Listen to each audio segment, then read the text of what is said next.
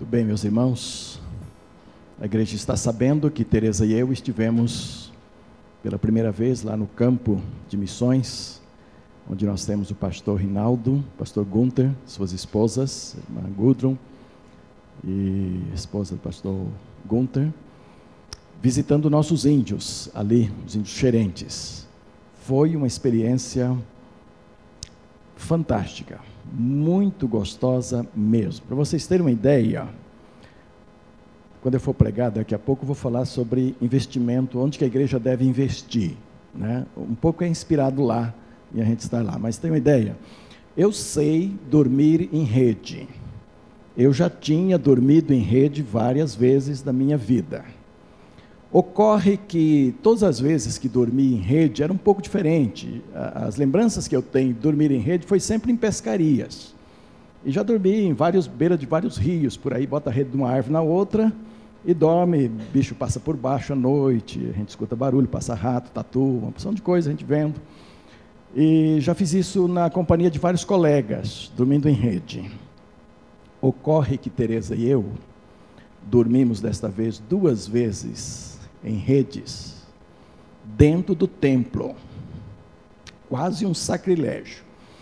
Acabava o culto, tirava uns bancos assim um pouquinho para lá, botava a rede amarrada lá, amarrada aqui do outro lado, e o templo virou o nosso quarto para a gente passar a noite dormindo ali. Fantástico, viu? Sensacional, fresquinho, porque é aberto, né? Então, fresquinho, até um friozinho vinha de madrugada gente precisava dar um forrinho na rede por baixo assim para não ter muito problema. Nenhuma muriçoca, nenhuma. Coisa tremenda, só, só Deus mesmo. Acho que Deus falou: ó, eu vou mandar esses servos aí, vou tirar as muriçocas, porque os índios estão acostumados, mas eles não estão, né? Então tirou tudo, dormimos muito bem. Eu vou pedir para a Tereza dar umas palavrinhas segundo as observações dela, e depois eu volto aí com a palavra mesmo. Aí nós vamos pregar a palavra do ponto de vista desse, dos tipos de investimentos que a igreja deve e pode fazer.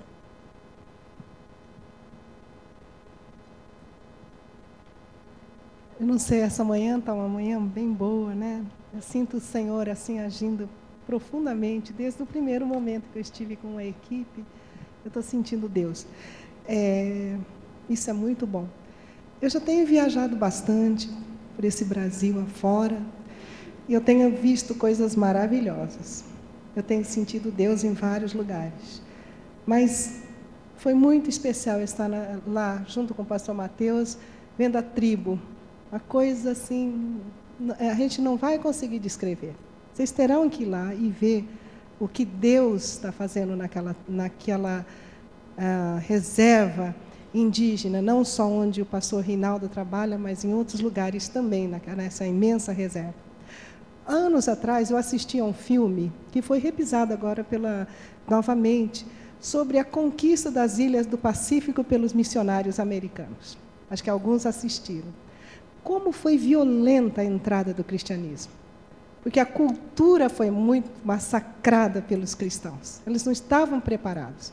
Então, houve eh, mortes, houve é, mesmo enlouquecimento daqueles recém-convertidos. Era uma violência muito grande, porque jogava uma cultura nova em cima de uma cultura velha e não tinha como negociar, porque Deus, soberano da palavra, pedia tais coisas, segundo a cultura branca. Embora o pastor Rinaldo sempre tenha dito do respeito à cultura, eu não sabia como que isso ocorria e justamente lá no Xerentes a gente pôde ver, ver a sabedoria, a graça, a inteligência, a perspicácia desses dois missionários ah, que atuaram firmemente por mais de 40 anos nessas tribos, como que eles fizeram essa, essa transição sem violentar uma cultura? No entanto, a palavra de Deus atuando profundamente sobre a vida daqueles índios. Eles são amantes da palavra do Senhor. Só para vocês terem uma ideia, no passado, pegaram uma coisa bem pior do que, do que eu ouvi e vi, mas era uma tribo sem Deus vivo, em primeiro lugar. Eles chegaram né, numa região onde Deus vivo nem era conhecido. Eles estiveram lá, sem gramática escrita. Olha só, eles eram, só tinham linguagem oral. Eles falavam entre eles, mas não tinha nada. Se não tem uma gramática escrita, logicamente, não tinha ensino, não é? a não ser a questão oral mesmo. Eles eram nômades, eles pulavam né, no rio Tocantins para cá, para lá, e eles não tinham uma residência fixa, embora morando em ocas bem simples naquela época passada. Com uma cultura rígida, a cultura elas gravaram rigidamente, e também era uma cultura muito clara, em que anciãos dominadores ensinavam domínio para os seus filhos, dominarem sobre filhos e também sobre suas esposas, que eram várias esposas, até quatro eles poderiam ter. E esses filhos aprendiam isso também, que a mulher era sem valor e os pequenininhos teriam que ser dominados também. Eles viviam da caça, eles viviam da pesca, uma monocultura, né? geralmente milho numa época e mandioca na outra época, e elas ralavam enquanto eles pescavam, e a pesca servia como momento lúdico, mas ao mesmo tempo um momento em que o homem passava a cultura machista para os seus filhos. Uma coisa muito clara. Né? Hoje, como é que eles estão? O que nós pegamos? Há uma demarcação da reserva indígena enorme, aquilo que nós ouvimos ali está claro. É como se fossem condomínios, digamos assim, grandes condomínios. Cada condomínio tem os seus caciques, suas entradas, suas demarcações, entendeu?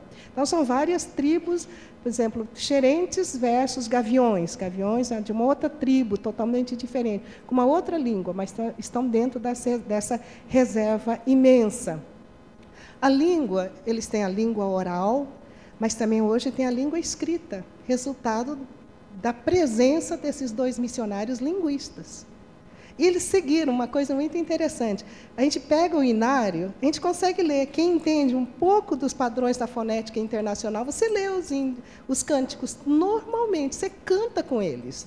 Só não sabe o que você está cantando, né? Mas você canta com eles, porque é só ler o que está escrito lá, muito simples mesmo. Tem escolas hoje, escolas, dirigido pelos professores nativos, os autóctonos, são eles que dão aulas. Mas uma coisa interessante, totalmente diferente da cultura nossa. Todos os professores são homens, não tem uma professora mulher. Aliás, mulher lá tá, ainda continua um bocadinho para lá. Né? Esses professores estão ligados à MEC, ganham do governo para dar aula para os indinhos ensino na língua nativa, maioria tem uma língua nativa deles lá que eles ensinam, mas também tem professores autóctonos que falam a língua nossa, e os menininhos, então, são, né, pelo menos, bilinguistas, né, tem português e a língua deles. Olha só, nós brasileiros falamos uma língua só. Eles falam duas línguas com uma certa perfeição, muito, muito bons mesmo. Né? E hoje, como é que eles são? Eles moram em glebas, de monocultura, eles não têm mais cultura nenhuma mais. Não plantam mais nem milho, não plantam mais nem mandioca. Sabe por quê? Que as mulherzinhas descobriram, sabe o quê? Uma, um, sabe capim dourado? Então, elas não querem mais fazer farinha, elas vendem capim dourado para aqueles grupos organizacionais da ONG, aquelas coisas todas, SESC, SENAC, não sei o quê, e elas ganham dinheiro, e elas têm feiras livres, elas participam de comércios lá em Tocantins, lá em Palmas, e não sei aonde mais, elas trazem o dinheiro. E elas querem ralar milho, minhas irmãs, querem ralar mandioquinha, nada. Elas vão para o mercado e trazem a comidinha que o marido acha ótimo. Meu marido está achando muito bem. Né? Aí o governo ou a ONG, eles colocaram uns, umas vaquinhas que comem tudo, eles não querem nem fazer cerca. Né? Então as vaquinhas comem, então não vamos plantar porque a vaquinha, porque está entrando o dinheirinho da mulherzinha que vende aquele produto a preço muito alto. Eles vendem uma cestinha por 10 reais. Você compra essa mesma cestinha lá em Palma por mais ou menos 50 a 60 reais. Olha só. Mas os 10 reais que elas vendem, ah, elas compram coisas, ah, elas são muito, muito bonitinhas, com aquelas roupinhas, né, bermudinhas, massainhas, todas de mini saia, índias de mini saia, meninos, é uma coisa assim, fora de série. Né? As igrejas, nós temos hoje uma igreja lá, igreja com bíblias, cânticos, com sons assim, esses tipos, né? como é que chama?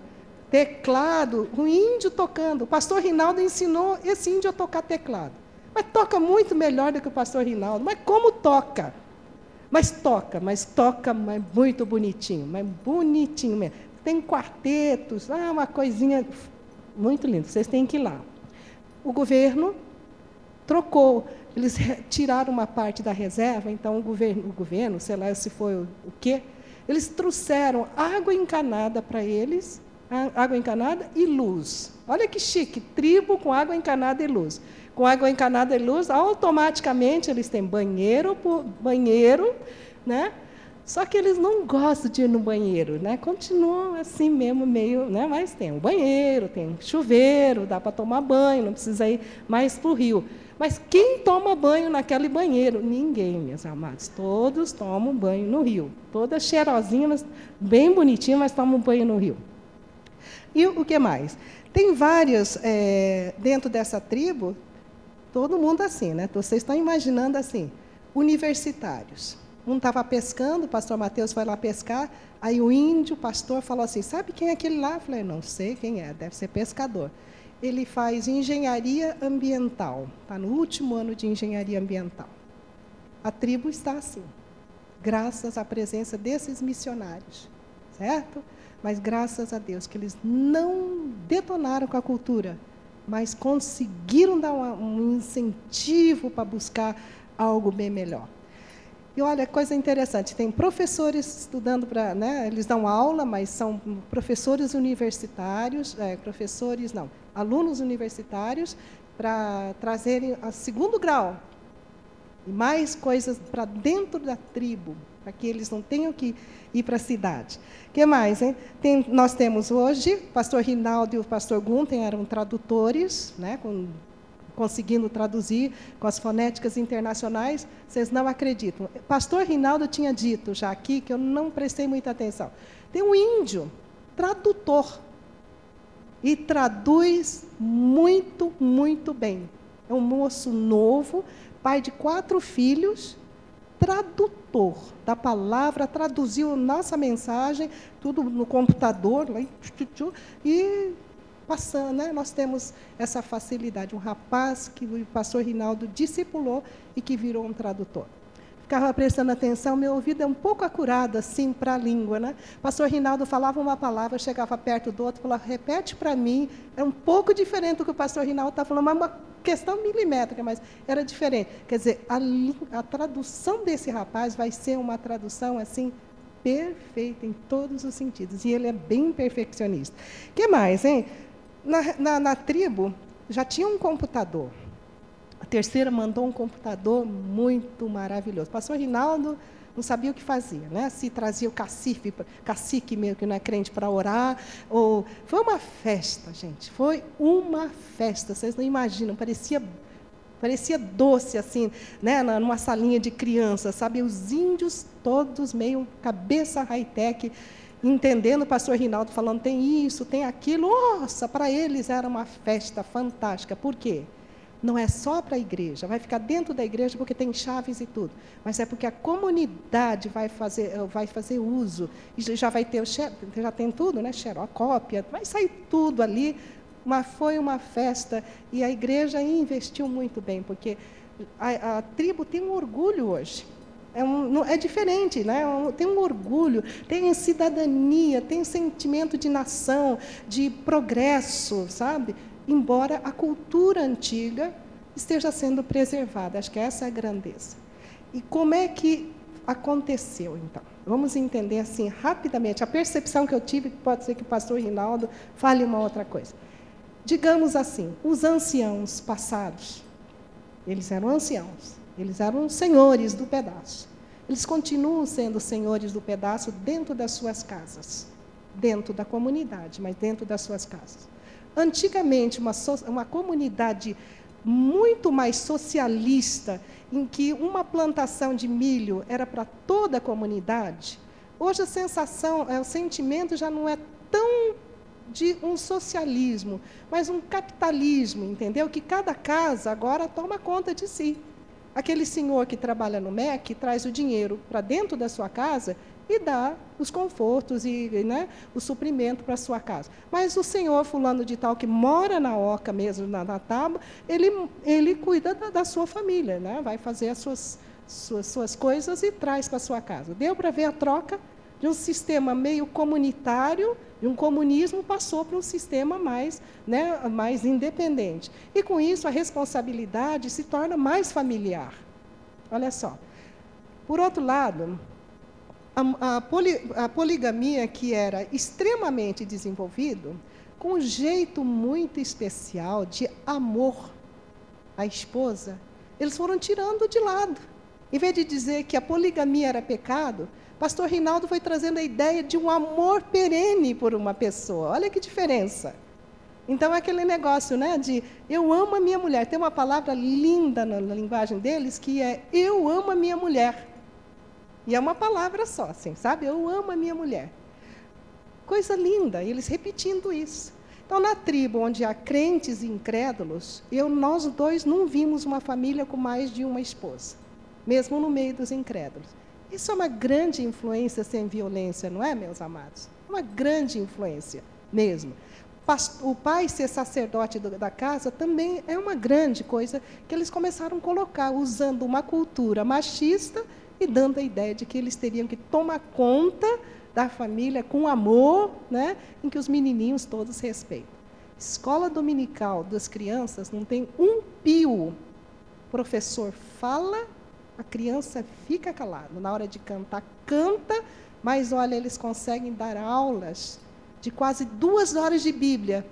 E as crianças participam. Por quê? Princípio que eles colocaram que os adultos, certo? Os responsáveis, merecem todo respeito e honra.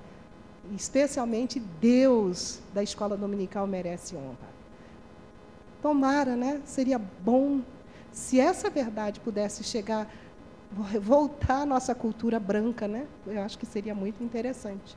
Porque não respeitamos professores, coisa nenhuma, tampouco qualquer outra autoridade. Tanto é que o mundo perece não porque não tenhamos professores bons, mas é porque nós não conseguimos dar aula para essas crianças. Né? Impressionante, uma coisa muito linda. Bom, aqui, né, normal, vamos ler cacique hoje, antigamente sempre era um cacique velho, hoje é um cacique com menos de 30 anos de idade. Porque você também está abrindo para um novo momento, né? onde a cultura, o conhecimento, a sabedoria também tem seu valor dentro de uma cultura em que há muitos universitários, gente politizada do PT, de não sei das quantas, então tem que ter um cacique mais novo para poder costurar né, algumas questões políticas e sociais e investimento também numa cultura não só dentro do meio dos índios, mas também fora. É, e o muito bonito mesmo é que eles têm uma, um orgulho extremamente tribal. Qual a importância desses dois missionários? A importância é que eles não querem que novos missionários brancos cheguem lá. Eles querem que os índios se tornem seus missionários. Tanto é que um pastor, tempo integral, não, professor e pastor. Pastor mesmo, índio, que conhece todo mundo, nos levou para visitar todas as tribos, as oquinhas que ele queria e tudo mais, falando com autoridade, falando com poder e mandando ver, mas índio. Agora imagina só o pastor Mateus dizendo para mim assim, querida, será que eu vou de calçadinho para o culto? Falei, querido, vai de calçadinho, tranquilo, não esquece. Se não precisar, se precisar, você volta e troca de roupa. Aí o pastor chega assim, sabe aquele pastor assim maravilhoso, né? baixinho, assim, mandando ver, treinado pelo pastor Rinaldo, bermudinha todo, roupinha assim com aquela camisinha, com aquela gola modernosa, tudo bem, uma sandália daquelas grossinhas, chegou lá todo, aí tá, oi, e foi aquela coisa, o pastor Mateus com a calçadinha. Aí eu pensei, à noite este pastor vai mudar. Né? É à noite, pelo menos, a noite foi pior, meus amados. Aquele bermudão cheio de bolso, com uma camisetinha assim, com a sandália havaiana, e os índios todos, sim, Senhor. e muito bom, né? Amados, foi uma coisa fantástica conhecer o Tocantins, assim, poder nadar toda hora no Tocantins, né? Eu já era mais índia também, né? Eu não queria banheiro, que banheiro, coisa nenhuma. Vamos lá para o rio tomar banho. Tomamos banho várias vezes e foi uma coisa fantástica. Mas fantástico é ver como que Deus foi colocado nesta cultura de um modo tão gracioso, poderoso, onde a palavra de Deus, os princípios estão sendo vividos sem violentar uma cultura que de fato é bonita. Aos 10 anos, as meninas se casam, né? Aos 11 já tem um bebezinho, com 17 anos já tem os quatro filhos, e a esposa do pastor tinha 24 anos e já tinha todos os filhos lá e cuidando e trabalhando e também fazendo as cestinhas para poder trazer a farinha para casa, né? Amados, obrigada.